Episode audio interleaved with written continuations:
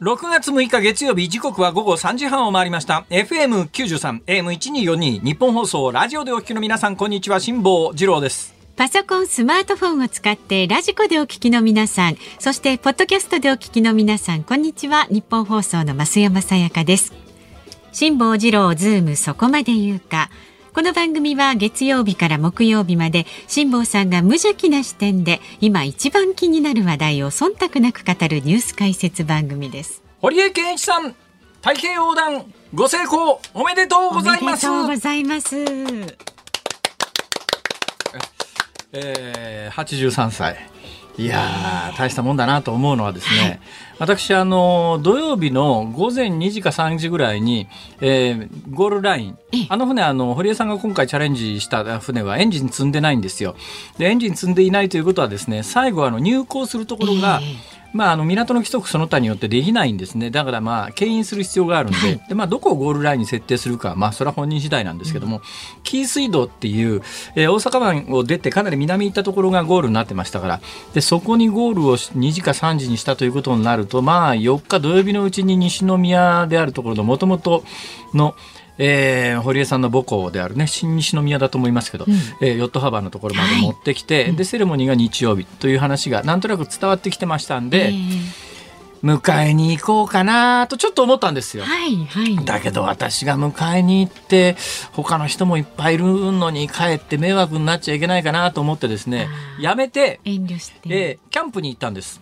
ソロキャンに。ね、ソロキャンに。一人でね。はい、えー、私の車はありがたいことにですね、もうソロキャンフル装備で、うん、いつでもどこでも車にさえ乗れば、あの、そのまんまキャンプ場で いつでも行けるようになってるんですか？なってますよ。だからね、あの、被災しても、車一台ありゃ、まあ、基本的な生活用品は全部整ってますから、えー、えー、で、行ったんですよ。うん、で、近場の、さすがにやっぱり今アウトドアブームですね。うん、大阪の中心部から1時間半ぐらいまでで行けるキャンプ場全部調べたらみんな予約がいっぱいだったそんなに大盛況。すげえアウトドアブームだわと思って、えーえー、和歌山の南の端まで行ったんですね、結構かかりますけど。まあ、和歌山のどうしても行きたかったんで、えー、和歌山の南の端まで行ったらかなり空いてたんです、はい、でかなり空いてて広いテントサイトにテントを張って夜を過ごしていたんですが、はい周りのテントの話し声がテントってまあいや布一枚の 境界ですから、えー、隣のテントまで30メーターぐらい離れてるともう話し声聞こえないんですけど、うん、まあ15メーター20メーターぐらいだと話し声が聞こえるわけですよ。えー、で私も夜一人でいるの怖いですから、ね熊が出た時助けてもらうためにねまあ他のテントとまあ15メーターぐらいの距離のところで、まあ割と広いテントサイトでいっぱい空いてたんで、どこでも好きなところでテントしてねっていう、キャンプしてねっていう場所だったんで、まあ15メーターぐらいの距離がいいかなと思ってそこにキャンプテントを張ったらですね、もうおそらくソロキャンパーと思われる皆さんが、そこで知り合った皆さんだと思いますけど夜あの焚き火を囲んでお酒を飲みながらずっと話してんですよ。でもそれはいいんです、うん、まあ、それを承知の上で私は比較的近いところに嫌だったら遠く離れりゃいいんだから。そうです、ね、近いところでこう話を聞いていて、はい、ああ時代だなと思ってですね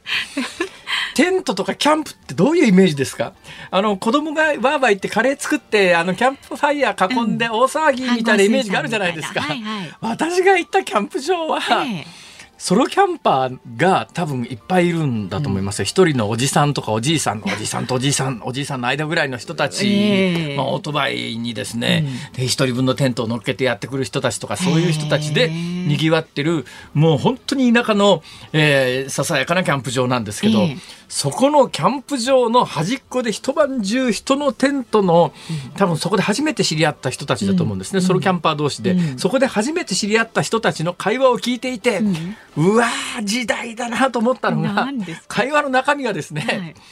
えー、認知症になったお母さんの介護の話であるとか自分の健康状態の話であるとか、はいはいまあ、いや年代的にね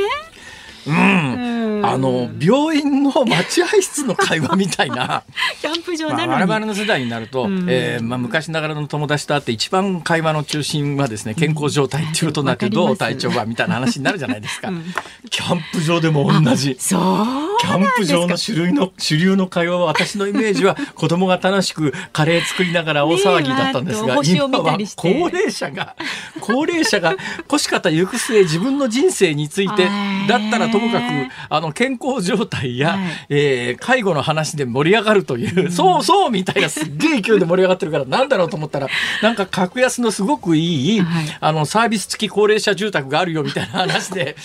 うわこれキャンプ場の会話がこうか日本の高齢化はとんでもないことになってるぞと思いながら。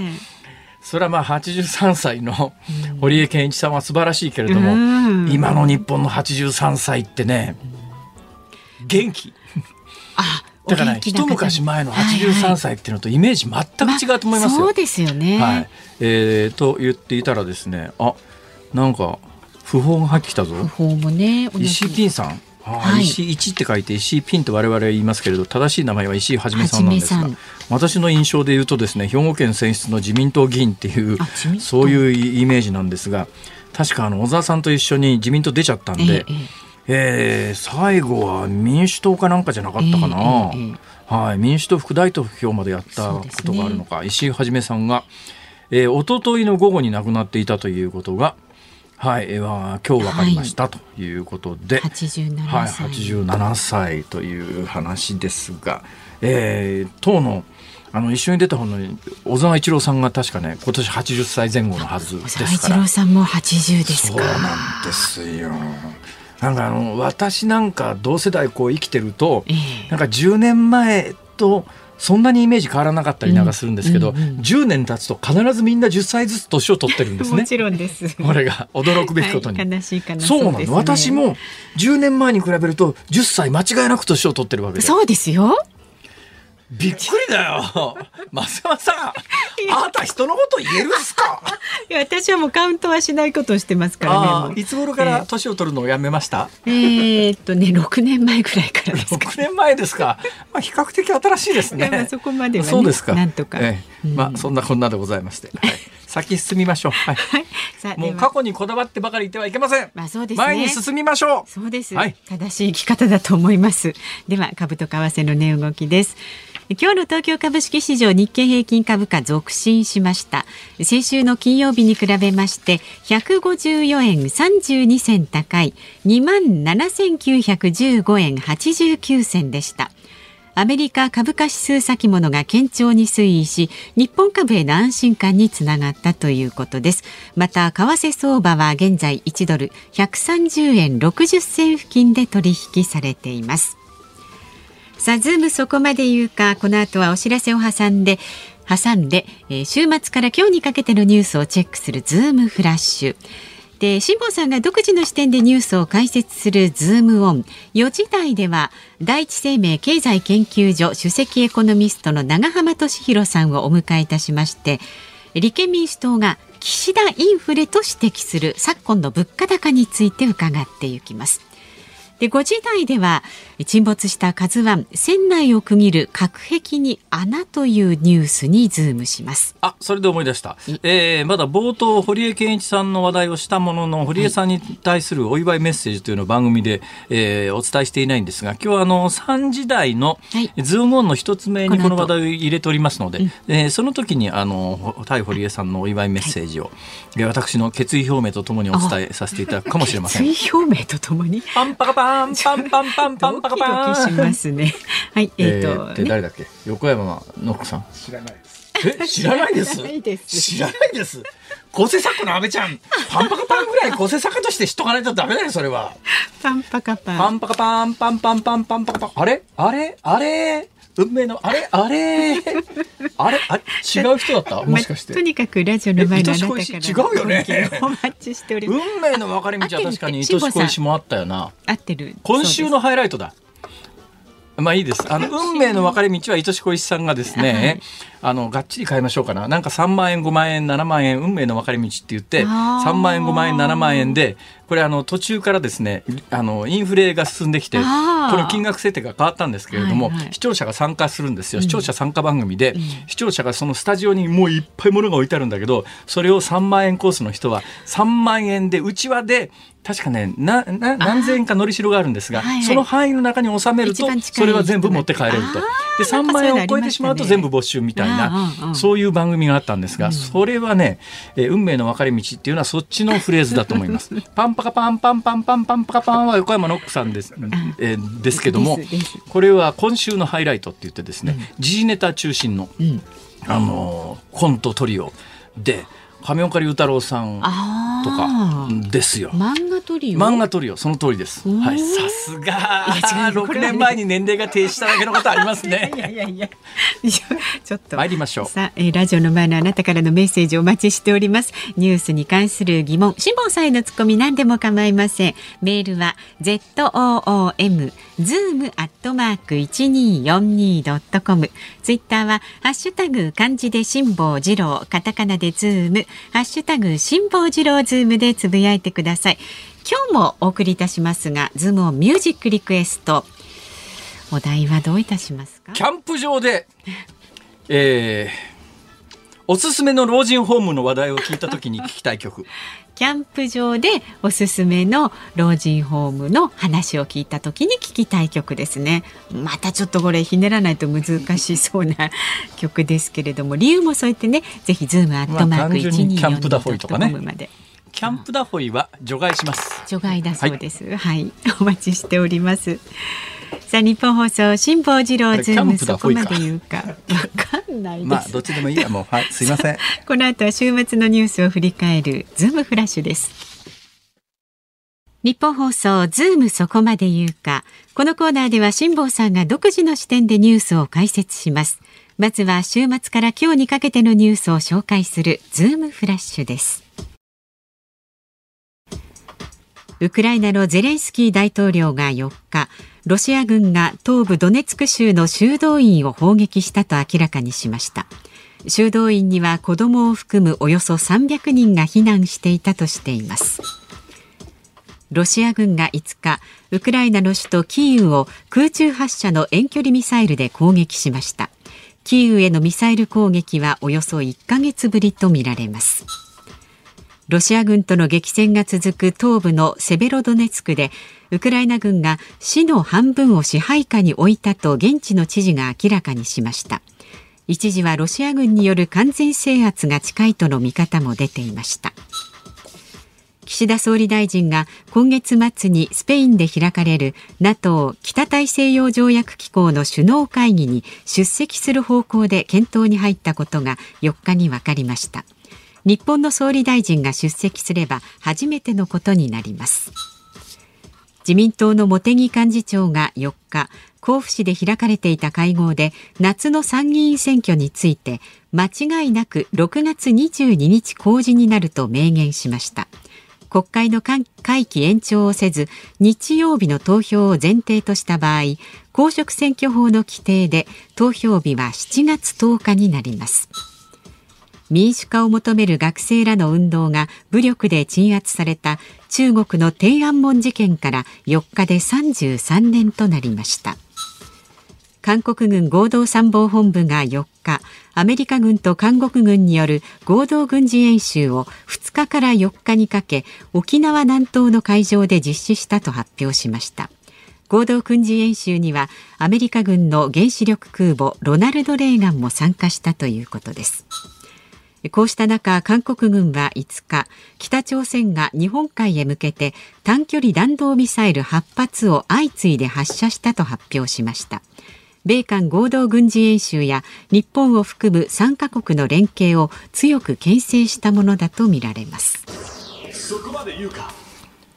はい、えー、っと、そうですね。あのロシアのウクライナ侵略なんですが、はい、えー、ウクライナ東部のセベロドネツクおとといのニュースおとといつまり日本時間の4日ですね、今日6日ですね、はい。うん、だから2日前の段階で、えー、セベロドネツクという、まあ、ウクライナ東部の町は80%から100%ぐらい、ほぼほぼ全土にわたってロシア軍に制圧されたっていう報道があったんですよ、はい、ところがそれから2日経って今日今のニュースの原稿にありましたように市の半分を支配下に置いたウクライナ軍が、ね、つまり8割から10割ぐらいロシアが制圧していた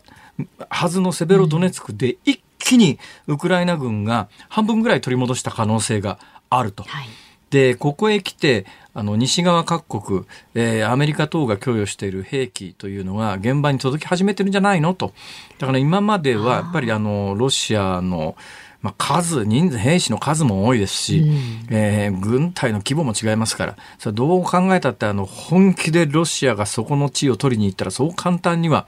ウクライナは反撃できないでいたんですが、えー、ようやくここへ来て、もしかすると西側が供与している兵器が現場に届き始めたんじゃないのと。ただまあ、双方にかなりの死者が出ているというのは間違いない状況ではあります。はいさて今日はあのズームオンの一つ目必ずやるというふうに先ほど予言してしまいましたので参りますはいこちらです堀江謙一さん世界最高齢の83歳で太平洋横断を達成。ヨットで単独無寄港の太平洋横断を目指し3月にアメリカのサンフランシスコを出港した海洋冒険家の堀江謙一さんが土曜日の未明2ヶ月を超える航海を経てゴール地点の紀伊水道に到着しました。一夜明けた昨日記者会見に臨んだ堀江さんは精神と肉体の完全燃焼を成し遂げましたと語る一方僕は今青春真っ只中生涯チャレンジャーで生きたい。若輩だが大気晩成を目指すと次の冒険への意気込みを明かしました。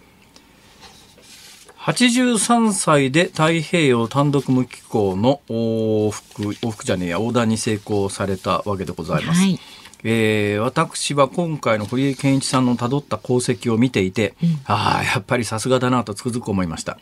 私の功績と、えー、形はよく似てるんですよ、うん、形はそっくりなんですがというのはアメリカから日本に来るにはいわゆるあの貿易風帯というところに入るしかないんで貿易風帯に入ったらあとは後ろからの風で西に向かってずっと流れていくんですが、はい私の功績よりもだいぶね堀江さんの功績の方が北にあるんですよ。私はその貿易風を逃すのが怖いからどんどん南に下って、ハワイより南ハワイ島より南を回ったんですね。だから北緯でいうと15度から20度の間、うん、一番南まで下った時には北緯15度ぐらいまで下ったんですが、うん、えー、今目の前にある堀江謙一さんのこの功績を見るとですねハワイで一番大きなハワイ島の北側通ってんですよ。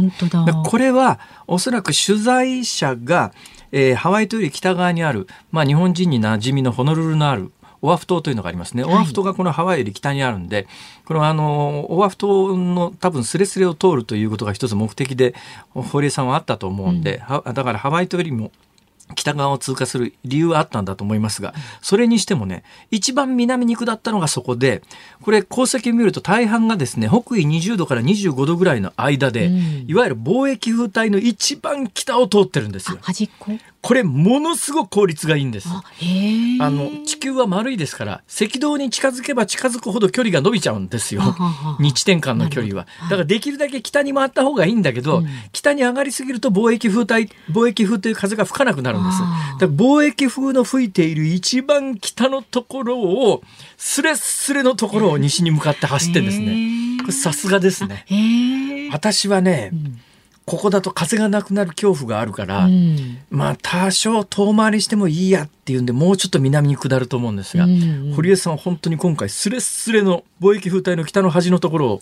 上がってきてだから日本に上がる時に私なんかはその赤道にかなり近かったんでかなり縦上がってくるのが距離もあったし、うんうん、その間のリスクが非常に高かったんですが、うん、この功績だと日本近海っていう、まあ、一番荒れるのが予想されるところがね、うん、最短距離で済むんです。へえ無駄がない。いや本当にいやさすがだなと、だつくづく思いますけど私あの太平洋往復横断っていうの去年やりましたけども、はい、堀江さんが60年前に太平洋横断をやってなければ私は太平洋横断なんかそもそも夢にならなかったですからね。堀江さんが太平洋横断したから、うん、いつから太平洋横断してやろうとこう思ったわけで、いや、だから、まあ、夢を一番最初に目標を作ってくれたのが堀江謙一さんの最初の太平洋横断なんですよ。ね、で最初の太平洋横断で堀江さんが目標を作ってくれて、えー、私もそれから40年ぐらいそれを抱えたまま人生生きてきてもうそろそろだなっていうタイミングで去年、うん、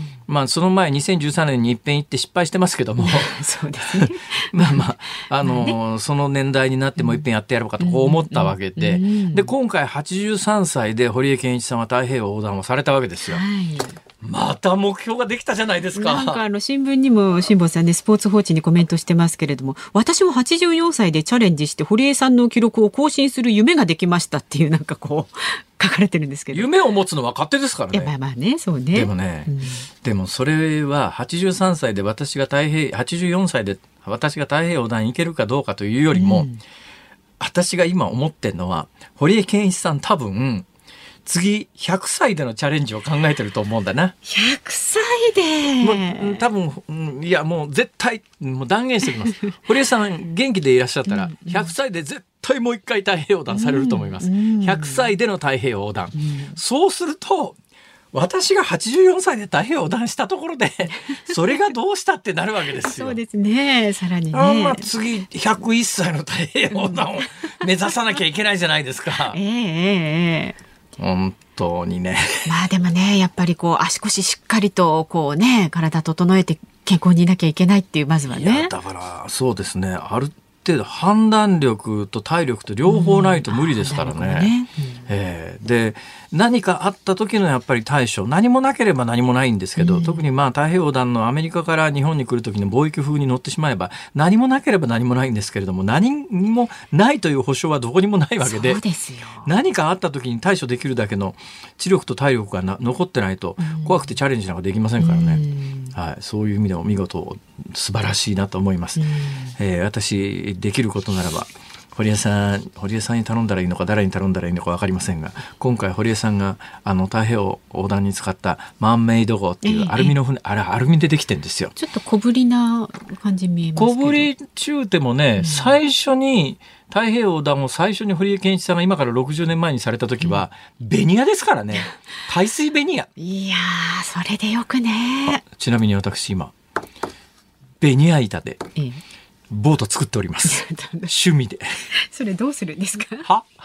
作ってどうするんですか？いや今の私の小さなヨットに乗せてですね、ええ、テンダーというあの小型の船をヨットに乗せて、まあ、ちょっと港まで行く時のあの足に使うっていうのがあるわけです、え、それテンダーって言うんですが、うん、そのテンダーが私があの買おうと思ってたやつがえー、フランス製のテンダーのいいやつがあったんですが、はい、それがねどういうことなのか今日本に輸入されなくなっちゃってですね買えなくなっちゃったんですよ。でいろいろ探したんですが、うん、それに相当するような日本製品っていうのが出てなくてですね、うん。出てないんだったら気に入ったものは自分で作るしかないだろうということで 今ベニヤ板ギコギコ切ってボート作ってんです。簡単に船なんて作れるもんなんですか？うん簡単に作れますけれども、うん、機能するかどうかは分かりません。これはまた別問題ですから、ね、安全性がどこまでっていうのもね、はい、ということで私あのえ84歳で堀江さんの記録を抜くという夢を持ってこれから生きてまいりますから、はい、84歳で太平洋横しかしスポンさすがですよ。やっぱりレジレジェンドだからすぐねサントリーがスポンサーついてくれましたけどそ,、ね、その時に日本放送スポンサー無理だろうな。そこまでのね。全員手振ったぞ。うわあんなんだこの曲は。ちょっとね体力作って頑張ってください。はい、以上ズームオンでした。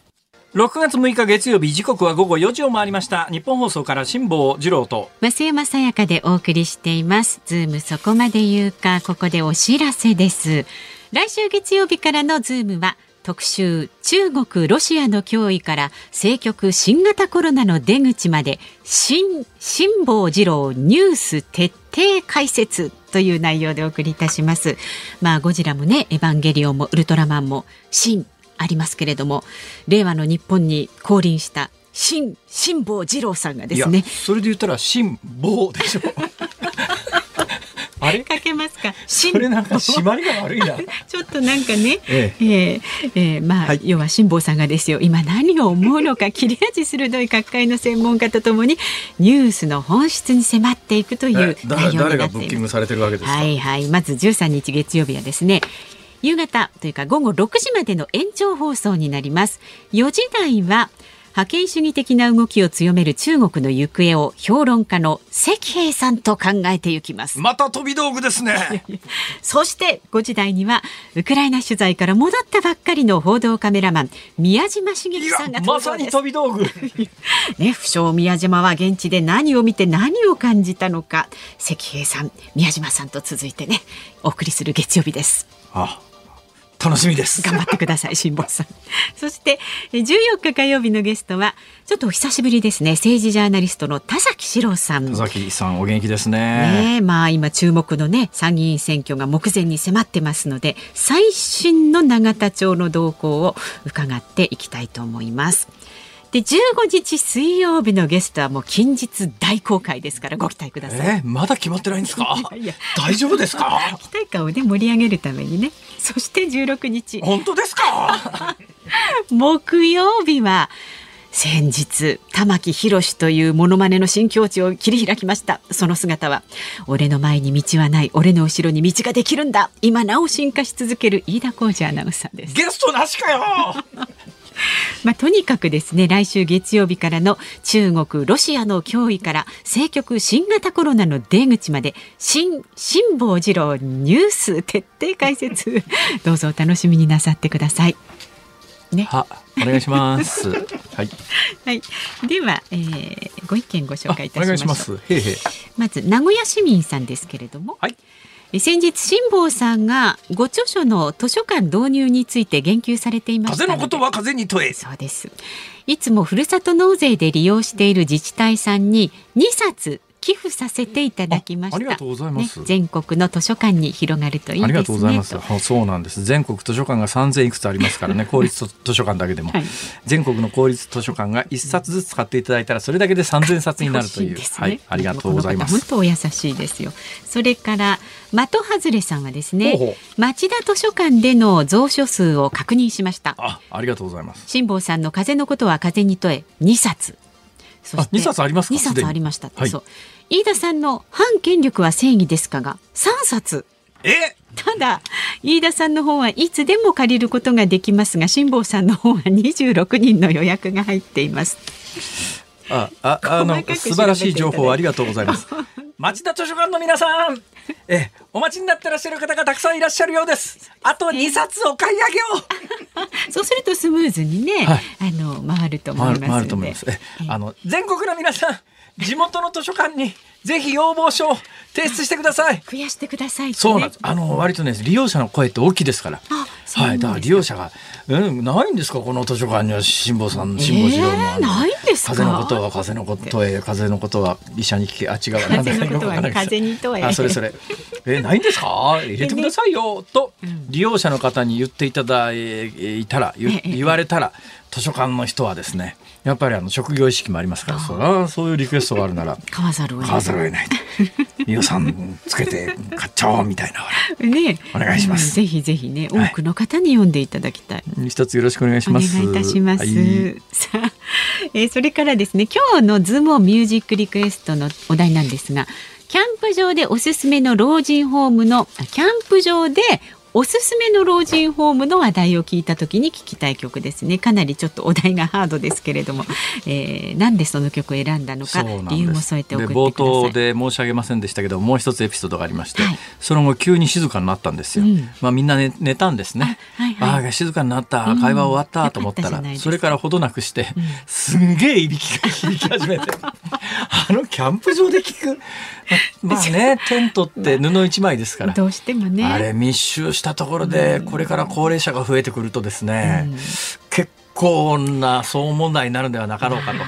自分のことは棚に上げて。本当ですよ本当ですよ。本当ですよ。って聞いたことあるのか？知らないけどチェックしてみてくださいよ。ね。ということで、えー、リクエストお待ちしております。ズームアットマーク一二四二ドットコムでお待ちしておりますこの後は第一生命経済研究所首席エコノミストの永濱利廣さん登場です。昨今の物価高にズームします。ニッポン放送辛坊治郎ズームそこまで言うか。この時間特集するニュースはこちらです。立憲民主党の泉健太代表が物価の上昇は岸田インフレだと国会で追及。先週水曜日の衆議院予算委員会で立憲民主党の泉代表が岸田総理大臣と直接対決に臨みました。その中で泉氏は昨今の円安や物価高を念頭に金融政策の硬直化が要因だと指摘し岸田インフレだと追及しました。先日帝国データバンクの調査で年内に1万以上の食品が値上げになるという見通しも示されましたがここから脱却する活路はあるんでしょうか。さあこの時間は月1レギュラーです。えー、あいつもは水曜日にご出演されることが多いですけれどもね今日は珍しく月曜日にご登場です。第一生命経済研究所首席エコノミストの長浜俊弘さんです、はい、えー、月一レギュラーゲスト長浜さんようこそお越しいただきました、よろしくお願いしますあれ？いつも水曜日で今日月曜日でしたね。なんでですか？あ今週水曜日ちょっと私予定が公演公演です。はい。あれですね。やっぱりあのコロナ上げてリアルな公演増えてきましたよね。はい。ね。はい。どうなんですか？あの長浜さん公演に行くと。あのギャラは会社に入るんですか？個人に入るんですか？一旦会社に入って一部抜かれて、え？嘘、はい、そんなシステムなんですか、はい、あそうですか自分が稼いだ分がその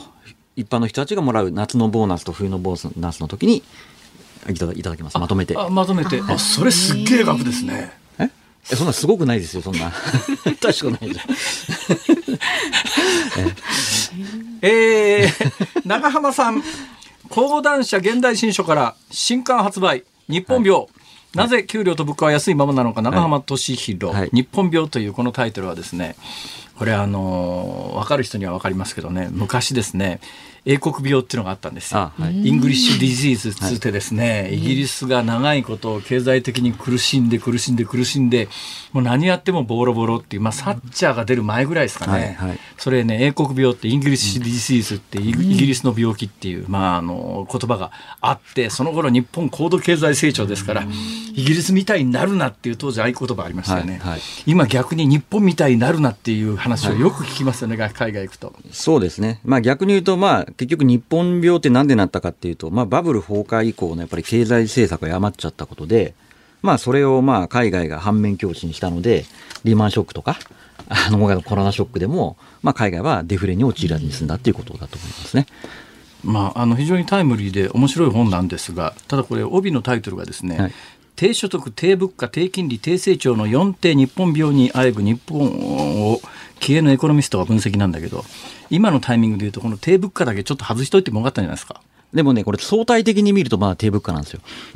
アメリカもヨーロッパもインフレ8%じゃないですか、まあ、そうですね、アメリカっていうか、欧米の物価の上昇はちょっと異常なことになってますよね、はい、あと例えば、その中にも書いてますけど、あの、えー、某100円ショップね、はいはい、日本では100円で売ってるものが、海外の100円ショップではまあ、1.5倍から2倍ぐらいで売ってたりいやそれは私ね、はい、近年東南アジア行って驚いたのは日本の100円ショップで売られてるものがタイで250円ぐらいするんですよ。はい、そうですね、はい、ええー、って感じですよね、はい、その一方で、まあ、あの物価は確かにスーパーで上がるような洗う買うようなものってそんなに上がってる印象ないんですが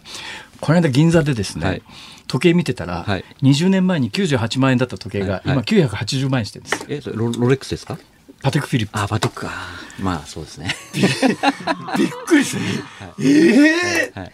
10倍かよ。それからまあ最近海外行って帰ってきた人が海外の物価がとんでもないことになってるって言って日本円で払おうと思うと昼飯3000円とか5000円とか。でスパゲッティ一つ4000円かよって言ってね。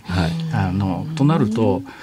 うんやっぱりちょっと円の相対的な力のあの低下ってひどいくないですか？まあ、あの円もそうなんですけど、ただこれ、多分為替だけの要因だと、そのうちアメリカが景気こと入れば、多分円高になるんですが、円の安さっていうよりも、あの私はインフレ率の格差の要因のがでかいと思いますね。要は相対的に海外どんどん物価上がってるじゃないですか。で日本は上がってないので、それに伴う購買力の差っていうのがそれとね、これ一番後ろにね、図表がついてるんですけど、世界の賃金、OECD 加盟諸国の平均賃金っていうのがあるんですが、これ見て私一番最初に感じたのが、なんだかんだ言いながら、アメリカって1位なんだ と思って。あまあまあそうですね。アメリカって大した国ですね、はい、こうしてみると。まあそうですね。やっぱ世界最大の経済大国でまともな経済運営しているので、はい。だと思いますアメリカが今6.9これは万ドルかな？まあ、ただ、アメリカのはあれかもしれないですね。まんべんなく上がってるっていうよりも、ものすごい上がってる人がものすごい上がっていて。あ平均するとね。そうそうそう。まあそう、ね、平均はそんな上がってない感じですね。えー、これで、韓国の今、平均賃金で、日本は9割ですか？そうですね。はい、あのやっぱりムン政権の時に最低賃金を大幅に引き上げたので、はいはい、まあ、ただあれで失業増えたりとかしたんで、必ずしもいいことばっかりじゃなかったと思うんですけど、えー、まあそうですね、今、購買力平価ベースで見るとそうなってしまいますね。さて、えー、昨今、あのまあ、7月10日に参議院選挙がもうこれ、決まりですので、はい、投票日がね、7月10日の参議院選挙に向けて、はい、えー、攻めあぐんでる野党が、はいまあ、なんか攻め口を見つけたいということも当然あるんでしょう、はいはい、えー、立憲民主があの今の物価上昇について岸田インフレだと。はい。えー、いうふうに国会で追及を始めているというのが今、ニュース原稿のリードにありましたですけれども、はい、現状の物価を長浜さん、どう見てます、はいまあちょっと岸田インフレは無理があるのかなっていう感じですね。だって日本より海外の方が物価上がってるわけじゃないですか。はいはい、で、さらに言うと、そのまあね、一方でその多分あの野党なんかでよくね、え円安がって言ってる方が多いんですけど、でも実際に輸入物価の上昇要因を見ると、まあ確かに最近円安の今増えてきたものの、それでももう3分の2の部分は輸入品そのものの値上がりなので、ええ、まあそれを考えると、まあちょっと岸田インフレっていうのは相当厳しくて、まあ、やっぱりその背景にやっぱりじゃないですか、岸田政権の支持率がかなり高いので、まあ、相当焦られてるっていうところがあるのかなって気がしますなかなかね、攻めどころのない政権っていうか、攻めるのに難しいですよね。なんかあんまりやらないんで、あの攻めようもないみたいなところそれにそうですね。あの桜みたいなスキャンダルがなかなか出てこないっていうのがあって、ああいうのがあると、ね、一発であの野党勢いづいて連日桜とか、えー、なんか似たようなのがいくつか安倍政権はありましたけどね、はいはい、そういうのがなかなか簡単に見当たらないんで野党は攻め口に困ってるっていうところはありますよね。ね。今ね、えー、で、えー、現状の物価はどうなります、はい、うんまあ、やっぱりしばらくちょっと高値で推移するのは仕方がないのかなと思うんですけど、ただ私はあの下がる局面もあると思っていて、えー、えー、どういう時にあるかっていうと、まあこれもまあ致し返しなんですけど、まあ多分アメリカこんな物価上昇だとまあ相当今後利上げしなきゃいけないので、はいはい、まあ早ければもう来年ぐらいアメリカ景気後退入る可能性があるんですね。まあ、そうするとまあ世界経済悪くなるので、まあ、そしたらあの世界の物価も下がるし、円高にもなるんで、そしたらちょっと落ち着く落ち着くんじゃないですかね。来年ええ、早ければ、はい、早ければ来年、はい。はい。えー、それまでは？それまでは？それまではなかなか厳しいので、あとはやっぱりその政府の対応ですよね。はい、賃金は？まあ、賃金は、あのいや今年ある程度業績があの良ければ、来年の春闘で少し賃上げが期待できるかもしれませんけども、まあ、それは今後の展開次第かなと。でも多分、このまま例えば夏休みとか、あの行動制限なしに迎えられれば、まあ、あとは、ね、インバウンドなんかもちょっとずつ受け入れられれば、まあ、これまで相当厳しかった宿泊飲食とか運輸系のところが少し良くなってくると思うので、そしたらちょっと、はい、来年の賃金は今日今年よりは良くなる可能性はあると思いますね。私ね、この40年ぐらいこう、リアルに日本と海外こう行き来しながら生きてるわけですよ。はい。で今から40年前に初めて東南アジア行った時なんかは、はい、タイでラーメン食ったら、はい、1杯10円だったんです、はい。はい、1杯10円、はい。はい、1杯10円、はい、それから80年代が終わる頃90年代の初めぐらいに、はい、タイのラーメンが屋台のラーメンが1杯30円ぐらいになったんです、はい。はい、それでも30年前30円ぐらいですよ、はい。はい、えー、10年ぐらい前に行ったらですね、はい。はい、1杯300円ぐらいにえ。ー、になってて、はいはい、今ついにですね、はいはい、どうも逆転したぽいですね。可能性ありますね。はい。俺、う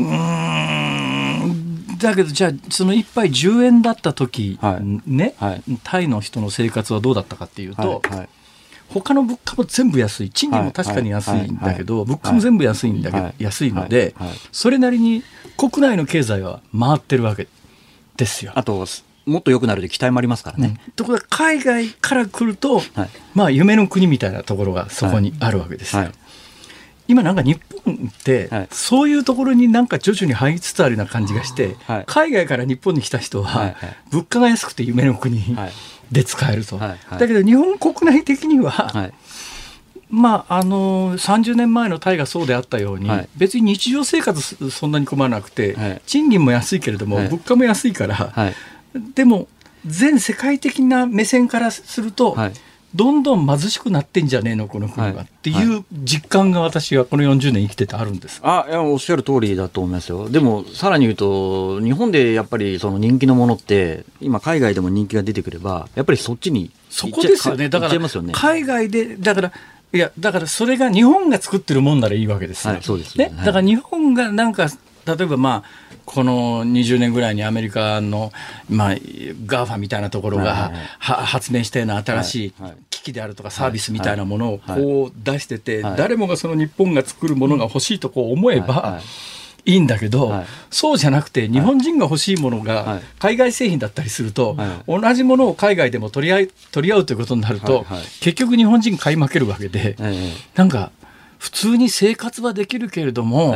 どんどん貧しくなっちゃってんじゃないのかっていう気がすごくするんですよね。まさにそのまさに象徴的なのがいわゆる実質実行為替レートが50年ぶりの水準まで下がっちゃったっていうのは、えー、まあそういうことなんでしょうね。はい、そこの国で暮らしてるとね大して分かって分からないんだと思うんだけど、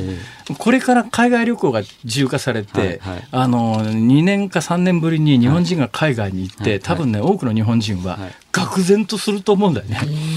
え俺の稼ぎで海外旅行は無理だわっていう。いや可能性あると思いますよ。だから例えば国内で、国内で生み出されたものでも、インバウンドがこれからたくさん来て、ものすごい高級なホテルとか泊まったりとかすると、いい食材はみんなそういったところにこう行ってしまってですね、一般の日本の庶民がですね、なんかいい食材をあまり食べれなくなる可能性はあると思いますね。まあ、俺もともとそのいい食材来てないからいいんだけどさ。いいんだけど、この40年間のその変遷を、もう肌で感じてると、えーはいいいのかな、これで。うん、まあ、だ結局それってまあ本にも書きましたけど、じゃあなんでそんなどんどん購買力下がってるんですかっていうと、だって日本人ってみんなお金使わない貯めちゃうから、購買力上がらないってことですよね。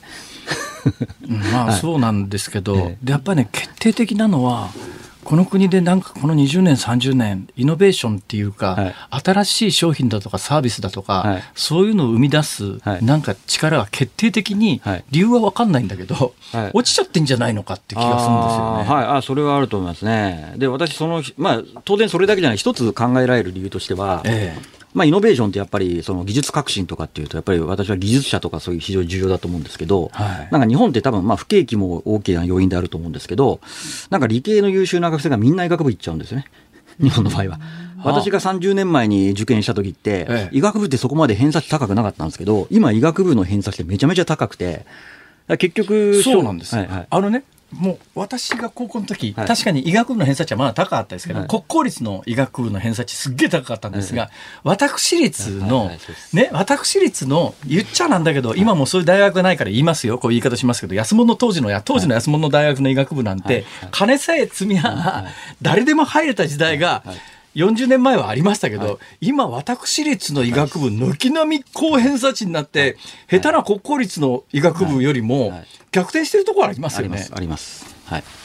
あります。何が起きてんですか？いや、だからやっぱりそれは普通にこう理系のね、普通のその理工学部とか行って、技術者として就職しても、まあ大して稼げないっていう、だからあれですよあの中国はヘッドヘッドハンティングで日本でも、あのもうそうですそうです。ね、えー、日本で給料安くて待遇悪くて、頭の悪い文化系のトップになんかもこき使われて、いろいろアイデアは出して研究したいのにさせてくんないけど中国はもうあの個室付き、秘書付き自動車付きでお迎えしてくれて、莫大な賃金くれるからっていうんで、優秀な頭脳がどんどん中国行っちゃったりますよね。今アニメーターとかもみんな中国の企業に持ってかれちゃってますよね。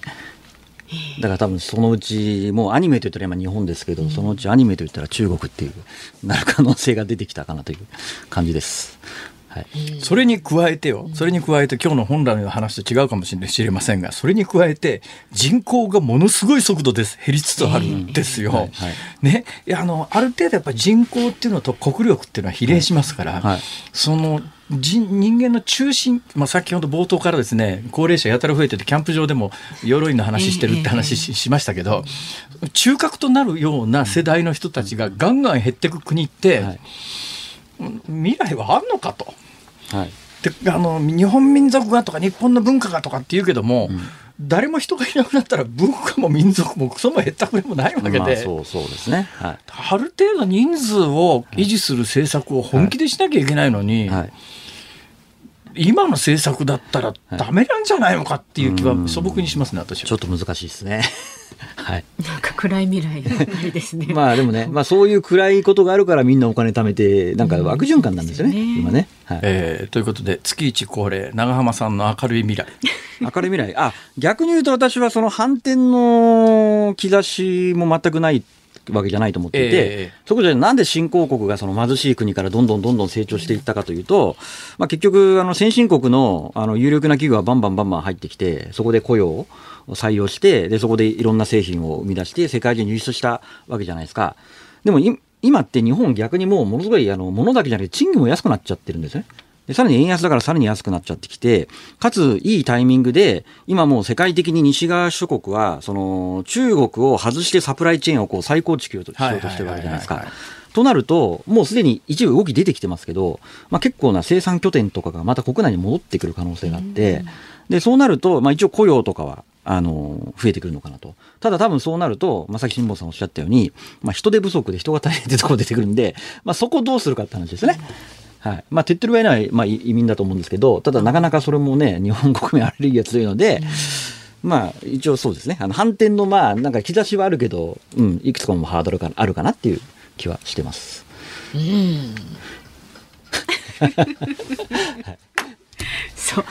実はですね今なんかね僕すごい画期的なアイディアがいくつか浮かんだんだけどいずれもラジオに適さないということが判明してですね。それは、じゃあやめといてください。あ、それ聞きたいな。日本の少子化を反転さす素晴らしいアイデアが今。ですか？言っちゃっていいかな。え、どうぞ、そっちです。それです。え、一夫多妻制え？いえ、僕はそこまで言ってません。僕はそんなこと言ってませんよ。ごめんなさい。長浜さん。いやいやいや、私が思ってるんじゃなくて、そうかなと思って。長浜俊弘、高代社現代新書新刊、日本病。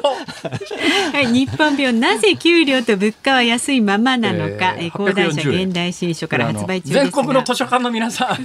はい、えー、とにかく図書館には一冊ずつ置いていただくと。そしてこの本をですね、今日は長浜さんから番組リスナーの方三人の方にプレゼントしてくださるということですのでね、ぜひ欲しいというご希望の方はメールでお願いします。ズームアットマーク一二四二ドットコム。件名にね長浜さんの本を希望という旨をお書きになりまして、お名前住所電話番号を忘れずにお願いいたします。で今日の夜十二時までお受けします。ですからポッドキャストなどねタイムシフトでタイムフリーでお聞きの方も間に合いますのでぜひ、えー、ご応募お待ちしております、はい、長浜さんの浜は山水に賓客の賓っていう旧字の浜ですね。あのまあ戸籍上はそうですね、はい、長浜も長浜、まあ、県民はでもあのただ新聞に出る時は簡単になっちゃうんですよね。あそうなんです浜も広もはい新聞のなんか決まりみたいです。決まりなんですか？人の名前を勝手に変えるな。いやいや 切れた当選者の発表本の発送をもって返させていただきます。今日は長浜俊弘さんでした。どうもありがとうございました。日本放送辛坊治郎ズームそこまで言うかをポッドキャスト YouTube でお聞きのあなたいつもどうもありがとうございます日本放送の増山さやかですお聞きの内容は配信用に編集したものです。辛坊治郎ズームそこまで言うかはラジオ局日本放送で月曜日から木曜日午後3時半から毎日生放送でお送りしています。番組はラジオの FM93 AM1242 に加えてラジコでもお聞きいただけます。ラジオラジコではポッドキャスト YouTube 版にはないコンテンツが盛りだくさん。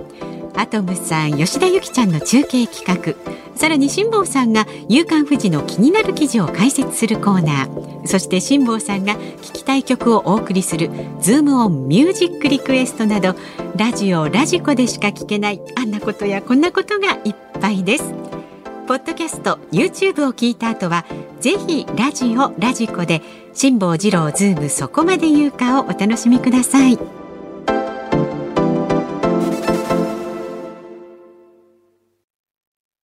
6月6日月曜日時刻は午後5時を回りました。こんにちは辛坊治郎です。こんにちは日本放送の増山さやかです。辛坊治郎ズームそこまで言うか。この時間はズームオンミュージックリクエストに寄せられたメールをねご紹介していきます。今日のお題はキャンプ場でおすすめの老人ホームの話題を聞いた時に聞きたい曲。これはねかなり難しかったかと思います、ね、そうでしょうね。はいまずは埼玉県の佳代子さんですダカーポで野に咲く花のように。いい曲ですけどね、ね、子供の頃祖父母と一緒に見ていたドラマの主題歌でした。裸の大将らしいですけどね。で優しかった。そうみたいです。雁之助さん。私ね、あの芦屋雁之助小雁っていうあのコンビだったんですよ、うん、あれ漫才？違う？小雁まあ、まあ、雁之助小雁小雁さんっていうのがですね、はい、私が子供の時のえー、学習雑誌の表紙に出ていたアイドルモデルがいたんですが、その芦屋小雁さんはそのアイドルモデルと後に結婚をされてですね、これが私人生最初の衝撃でしたが 幼い心にね、衝撃が、はい、でこの方の思い出としてはね優しかった祖父母の思い出とキャンプ場が歌詞にある「ガンのつけ出す」に咲く花ちょっといいメールをちょっとあすいませんどうも。ね、えー、野に咲く花と合うのではないかと思いますって言ってくださってます、それから川崎市のラジオネームが川崎うさぎさんはですね見上げてごらん夜の星をとかいかがでしょうか？キャンプだからね、うん、星空を眺めていたら、はい、これからどうなっちゃうんだろうと考えるかも選択肢の中に施設に入るのも一つかと思った時に聞こえてきそうな曲です。そんな寂しい曲ですか？坂本九さんの、まあ、はあ、寂しいというかねはいはい、ね自分の行く末をいろいろと、えー、横須賀市のスカセンさん北島三郎さんの予作。どうして？夜山の中で遠くから聞こえてくる音の風景が見えるような歌だと思います。そうですか。予作は木を切るね、えー、ひたちなか市茨城県ですね。にお住まいのおともちゃん。尾崎清彦さんまた会う日まで。キャンプ場で会話して仲良くなった人たちがまたどこかで会いましょうとなったとして再会できる確率は100%ではないですまた会う日まで会える時まで待ち続けるしかないのが高齢者の寂しさ。それをかみしめながらね、私なんでそのキャンプ場に和歌山の南の外れのキャンプ場にこだわってるかというと、ええ、1980年に読売テレビに入社した時に 最初に軽自動車買ったんですよ、え、その軽自動車で初めて行ったキャンプ場がそのキャンプ場だったんです。そこだったんです。でそこで実はあの向こうで知り合った人が男性ですけど、いてこの男性とその後40年間年賀状をずっと毎年やり取りしてきて。でも一度もそれから会ったことないんですよ。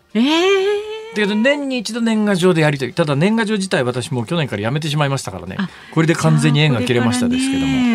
まあそういう友達その人の思い出があるというよりはまあなんとなく初めて就職していったところだから馴染みがあるっていうところはありますが、はい、そうですね。キャンプ場で会った人は会わないですね普通ね。なかなかね、はいえ江戸川区のシュワッチさんはですね海援隊のそうだ病院へ行こう。なんで？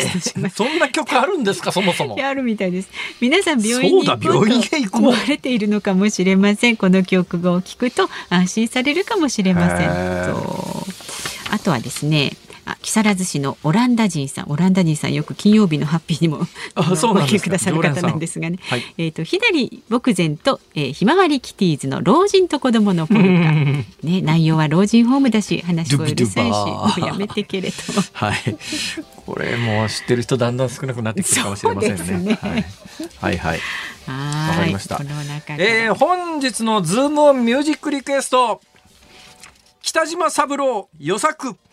あ、そこ行きますか。はい。はい、じゃあ与作をね聞いて尾崎紀世彦さんはね一旦一回かけたと思うんだな。また会う日まで。ね。かけたと思います、はい、はい、じゃあしっとりとね与作を エンディングに。しっとりか。しっとりじゃないか。ねじっくり聞きましょう。エンディングにお送りいたします。ご意見はズームアットマーク一二四二ドットコム。ツイッターはハッシュタグ辛坊治郎ズームでつぶやいてください。お待ちしております日本放送辛坊治郎ズームそこまで言うか今日最後に特集するニュースはこちらです。沈没したカズワン船内を区切る隔壁に穴。北海道知床半島沖で観光船カズワンが沈没した事故で船の前方の甲板の下にある船倉を仕切る壁に穴が開いていたことが分かりました。第一管区海上保安本部が引き揚げ後に船体を調べた結果判明したもので前方にある船倉がつながってしまったため大量の水が船首部分に集まりバランスを失って沈んだ可能性があるということです。というような報道がされてますが、はい、単純に間違いですね。あ、間違い？はい、間違いです。えー、あの先週からずっとこのひどい報道が行われててですね。はいえー、あの船にはあの核兵器というのが設けられていて、この核兵器の穴があの人為的に開けられていて、これがあの船が沈んだ原因だみたいなことを報道しているところが結構多いんですけども、何回もこの番組で申し上げているようにこの種の小型船舶に水密区画というのはないんです。これも海上保安庁の元海上保安庁の私番組でお招きした元海上保安庁の専門家ですら知らなかったっていうか知って当然なんですけどもあのこういう小型船舶っていうのはあの核兵器これねバルクヘッドって言うんですけどね、うん、まあ、バルクヘッドっていうのは何かっていうと船の進行方向に対して横にこう仕切り板みたいなやつがあるんですが、基本はこれあの船の外板を外の板を支える構造体として存在してるんですよ。はい、でまあもちろんあの船の中の区切りですね。前に船の前の方にあるベッドルームと前の方にある真ん中にあるサロンを区切るための隔壁みたいなバルクヘッドっていうんですが、はい、こういう小型船のバルクヘッド隔壁は水密性がないんです基本的に。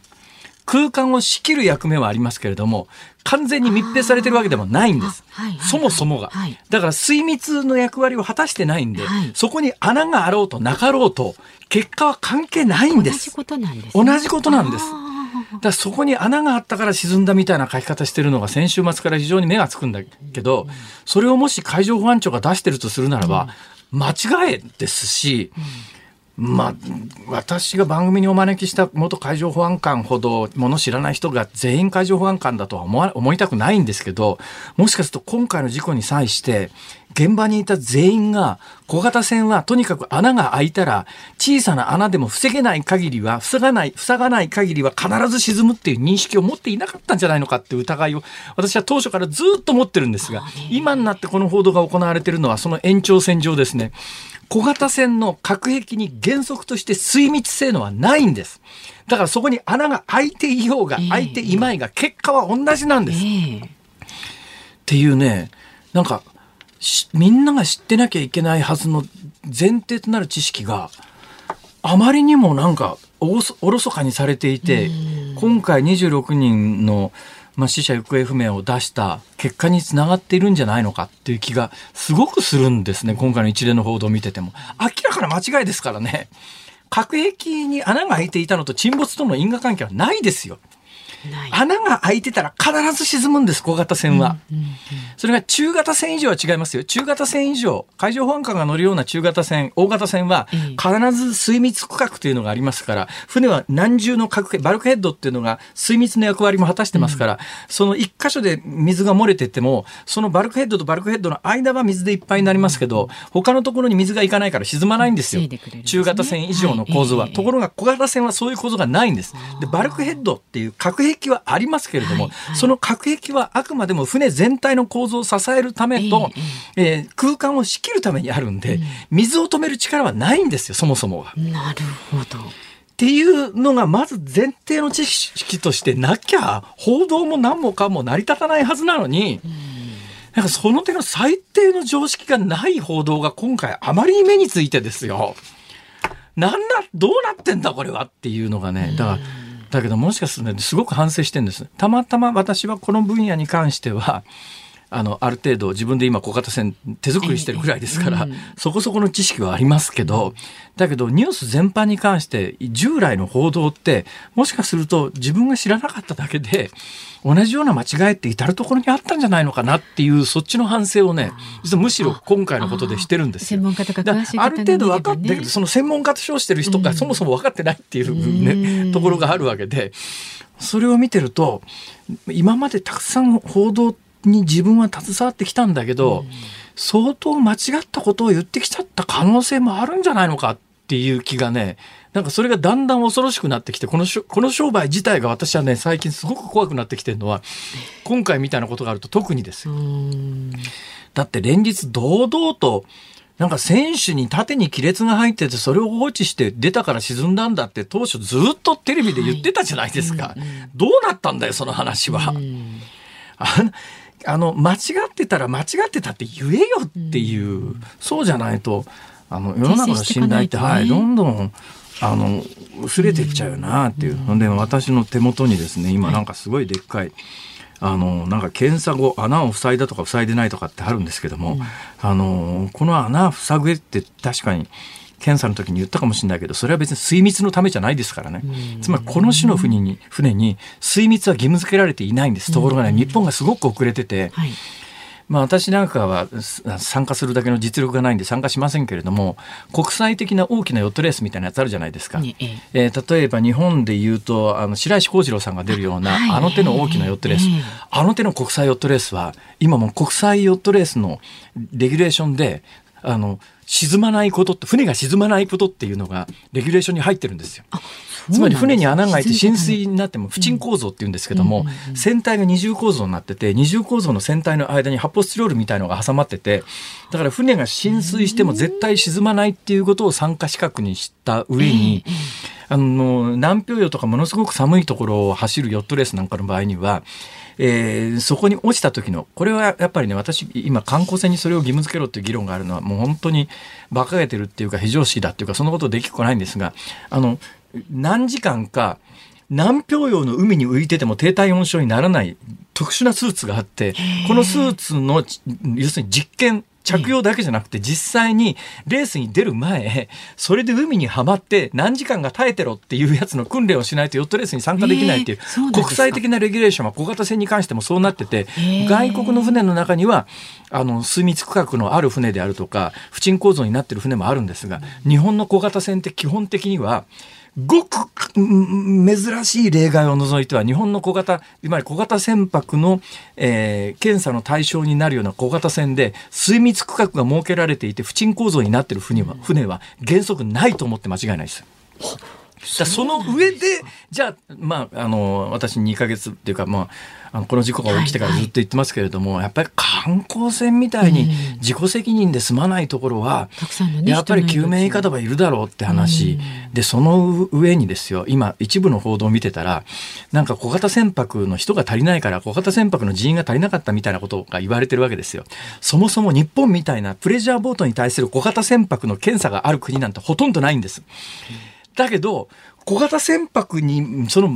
プレジャーボートの自己責任であるべき、小型船舶にまで小型船舶の、あの、まあ、これもう国交省の利権ですけどね、その、その人を裂かれてるから、観光船が同じ扱いになっちゃってるわけですよ。それは、こっちに人を避けないでしょ、それは。だからもう世界的には例のない小型船舶の検査をやめろとまで言わないけれども、簡略化して、その人員を、やっぱり、あの、全く、素人さんっていうか、自己責任を課すべきではない観光客が乗るような観光船はちゃんと検査しろよと。だからなんか一概に小型船舶全体の人員が足りないですみたいなことを言うと、またこれ要するにそこの人員増やせよって話になるじゃないですか。だから自己責任であるべきプレジャーボートと観光船の間にちゃんと線引いて法律制度を作れと思うんだけど、みんながこれ巨大な利権になって一緒くたになってるから、小型船舶の検査員が足りないんです。あのね、観光船の検査しろよと。俺のプレジャーボート検査に来なくて大丈夫だよはっきり言って。